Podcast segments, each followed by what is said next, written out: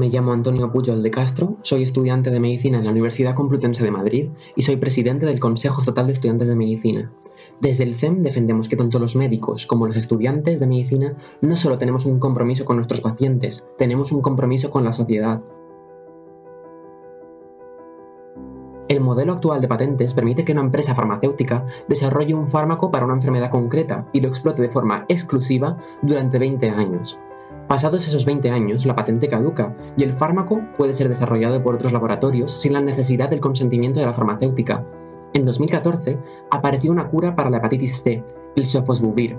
Este nuevo fármaco tuvo un precio de venta tan elevado que los gobiernos no podían hacer frente al coste que suponía tratar a todos los pacientes. En plena crisis económica, el ministerio se resistía a universalizar la administración de la terapia, de modo que limitó tanto su prescripción que sublevó, sublevó a los enfermos. Durante 94 días, los portadores del virus se encerraron en el Hospital 12 de Octubre de Madrid y la protesta se propagó a otras comunidades autónomas. Con frecuencia, la aparición de un nuevo fármaco genera un conflicto entre la propiedad intelectual del desarrollador versus la salud y en ocasiones la vida de las personas, esto es de especial relevancia en el contexto actual eh, de la COVID-19, en un momento en el que se están desarrollando nuevos tratamientos, vacunas y diagnósticos que deben ser asequibles y estar disponibles para llegar a toda la población. Para analizar el problema, contamos con Eva Iraizoz, del equipo de acceso a medicamentos de la Fundación Salud por Derecho. Buenos días, Eva. Pues vamos a empezar con, algunas preguntas. Lo primero que nos queríamos preguntar era, bueno, formas parte de la Asociación Salud por Derecho, pero realmente, ¿qué es el derecho a la salud? ¿Tenemos derecho a la salud? Pues eh, bueno, buenos días Antonio, buenos días a, todos y a todas. Encantadísima de estar aquí participando con vosotras y con vosotros. Em, bueno, el derecho a la salud em, se enmarca dentro de, bueno, de la definición de la OMS, afirma que todo ser humano tiene derecho a gozar del grado máximo de salud que pueda lograr. Esto incluye el acceso a servicios de atención, eh, de atención para la salud, o sea, servicios de salud, pues de calidad y, de forma que sea asequible y accesible. Y aquí se inserta, em, y aquí se inserta el, acceso a medicamentos, ¿no? Eh, garantizar el acceso a los medicamentos seguros, efectivos, de calidad y, asequibles, pues es un aspecto muy fundamental para garantizar el derecho a la salud. Esto también se recoge en los Objetivos de Desarrollo Sostenible, en el ODS 3, eh, muchas metas que hacen referencia al acceso a medicamentos, al acceso a tratamientos, tanto para enfermedades transmisibles como para enfermedades eh, no transmisibles, como pueden ser la diabetes, la enfermedad cardiovascular, el cáncer. Y además es interesante que el ODS 3 también reconoce el derecho a utilizar al máximo las flexibilidades de los, tratados ACPI. Esto es que, el, interés general, la salud pública, está por encima del comercio. ¿no? El problema, y supongo que aquí queremos eh, llegar también, es que muchas personas en el mundo, en la actualidad, todavía no tienen garantizado el acceso a medicamentos. Se estima que aproximadamente un tercio de la población mundial no tiene acceso a los medicamentos que necesita. Hmm. Y mm, porque este, este modelo, ¿qué problemas tiene? Y, o sea, ¿cuál dirías que es el mayor problema de, que, oferta este, este modelo actual? Pues mira, los principales problemas eh, quizás los podríamos, o las principales eh, consecuencias, o por qué decimos que este modelo no funciona, que está roto, eh, quizás lo podríamos enmarcar en tres aspectos.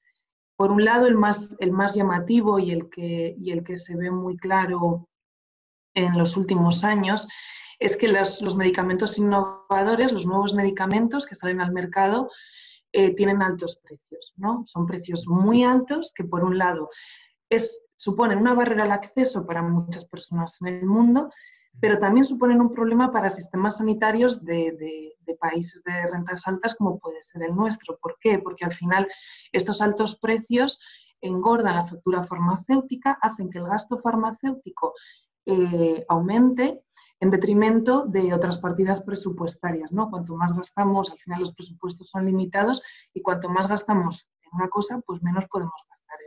Entonces, los sistemas sanitarios de alguna manera se ven un poco estrangulados.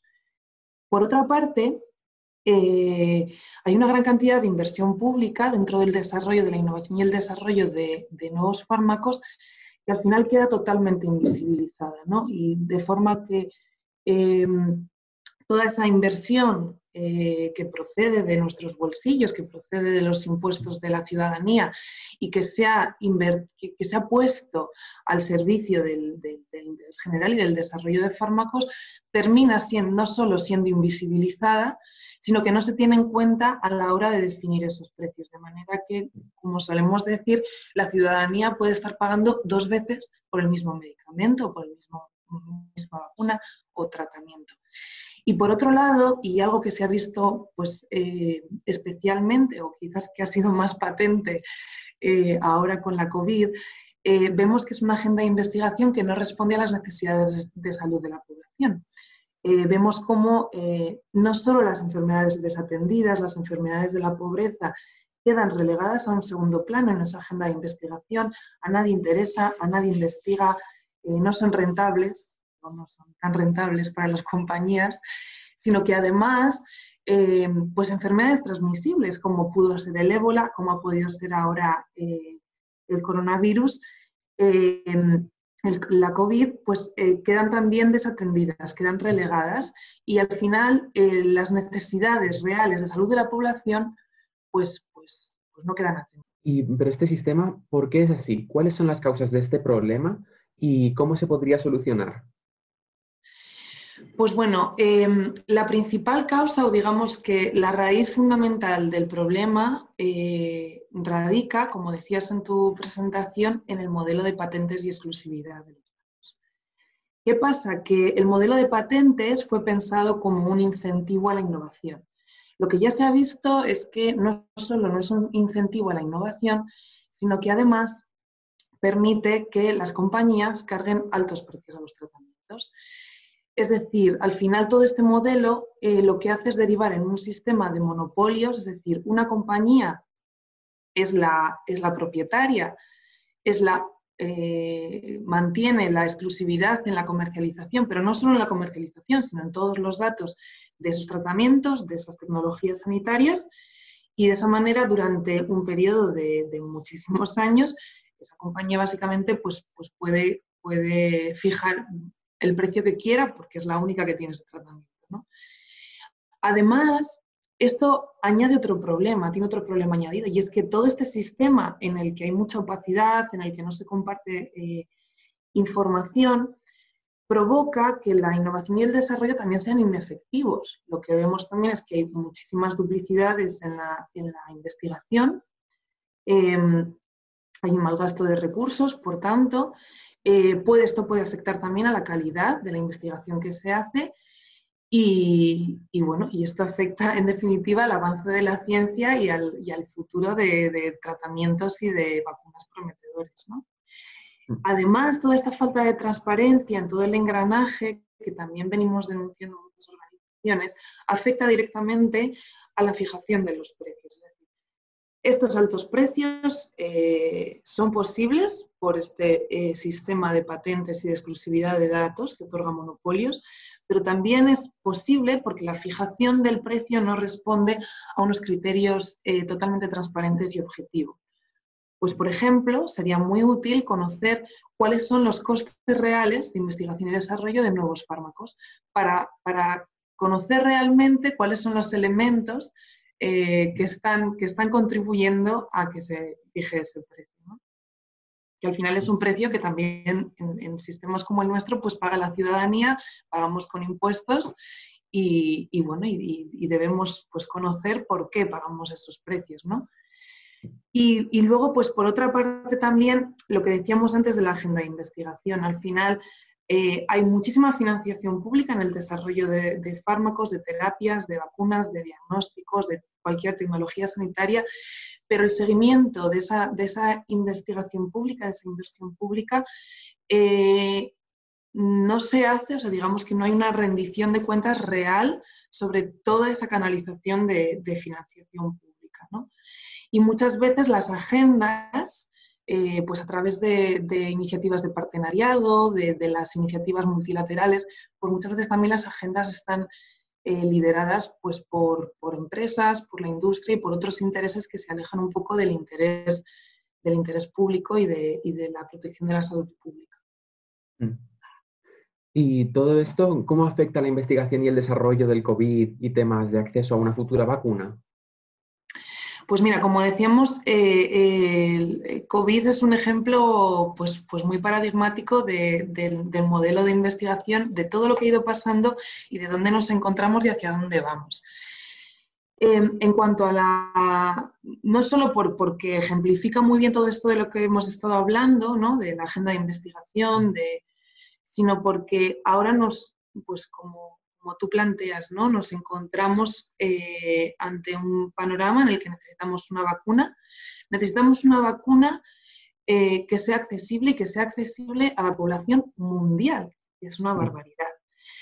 Para eso hay un doble reto. Por un lado, tiene que ser asequible en términos de precio, es decir, que, que tenga un precio que todo el mundo pueda pagar, que todos los países puedan asumir, que todos los sistemas de salud puedan puedan, puedan asumir también, sí que suponga la bancarrota para, para nadie. Y por otro lado, tiene que estar disponible en términos de producción. Sabéis que la, la, vacuna presenta, por un lado, eh, un reto, porque, un reto en la producción, porque hay pocas plataformas a nivel mundial de producción de vacunas, o sea, el propio proceso de producción es, es complejo y no hay mucha gente que produzca vacunas, que fabrique vacunas. Y además, por otra parte, necesitaremos que haya varios fabricantes, porque eh, si queremos tener dosis de vacuna para mm, cubrir al mismo tiempo a la población mundial, pues necesitaremos que haya muchos fabricantes que estén produciendo esa vacuna. ¿Cuál, cuál, es el, ¿Cuál es la gran pregunta? Es, ¿Habrá muchos fabricantes produciendo esa vacuna? Bueno, pues eso solo se puede conseguir si no hay monopolios. Es decir, si toda esta investigación que, que hay en marcha y que dará lugar no solo a una vacuna, sino probablemente a muchas vacunas, esperemos, em, pues, pues pueda ser producida por, pues eso, no esté sujeta a condiciones de exclusividad, es decir, que no sea una sola empresa la que tenga el monopolio y por tanto pueda durante muchos años limitar el acceso.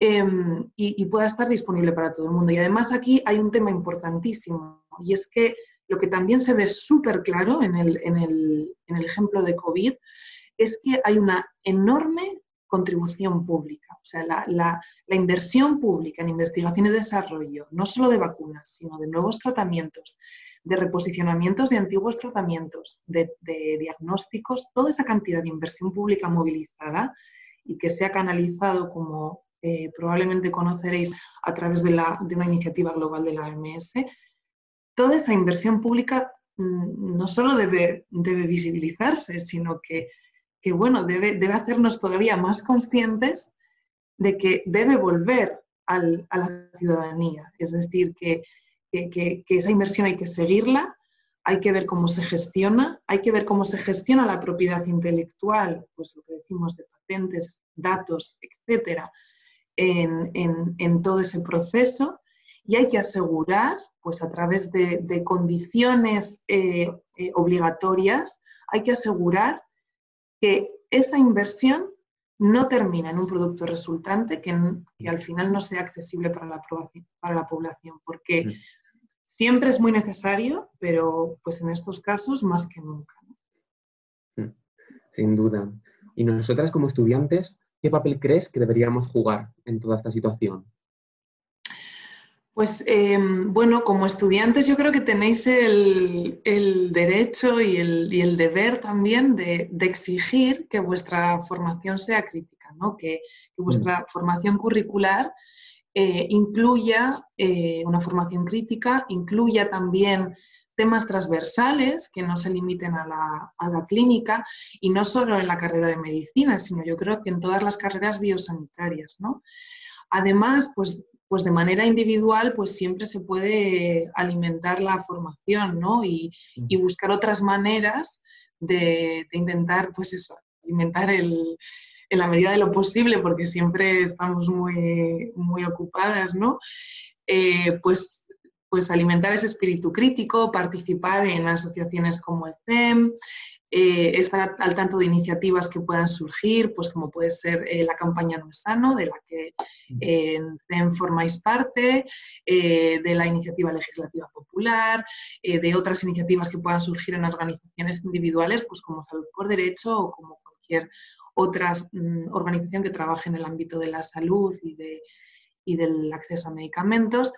Y luego, pues yo creo que también defender siempre la ética de vuestra profesión, ¿no? De vuestra noble profesión, que al final, pues, pues se trata del compromiso con los pacientes eh, por, vuestro día a día y por vuestra práctica rutinaria, pues vais a, vais a veros, bueno, inmersos en, un montón de, van a llegar muchas, muchas ofertas interesantes, os van a eh, abordar con, mucha información.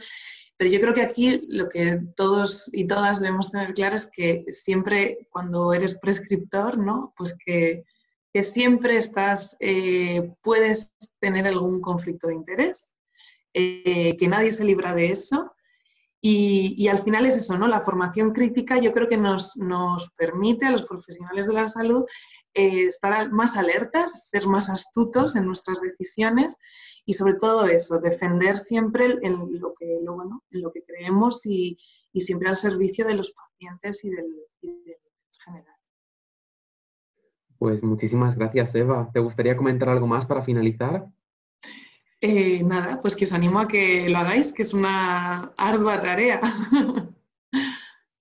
Pues hasta aquí nuestra CEMTOC. Muchísimas gracias, Eva, por, por estar con nosotras hoy y hasta la próxima. Gracias a vosotras, muchas gracias.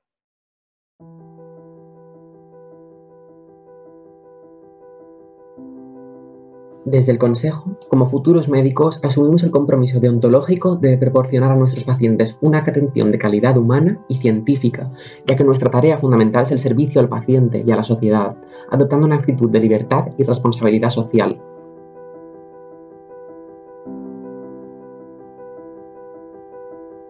La industria farmacéutica contribuye a la asistencia médica a través de la investigación, desarrollo de nuevos y mejores tratamientos y, debido a la insuficiente financiación por parte de las administraciones, también tiene un gran protagonismo en las actividades formativas de los médicos.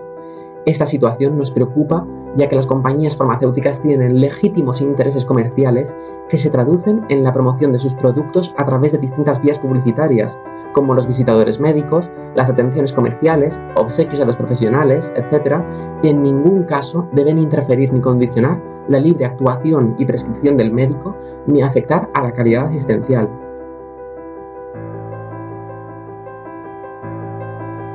Nosotras, estudiantes de medicina, como futuros médicos, debemos ser muy conscientes de esta realidad y adoptar una postura crítica y formada al respecto, anteponiendo siempre el beneficio del paciente a cualquier tipo de interés.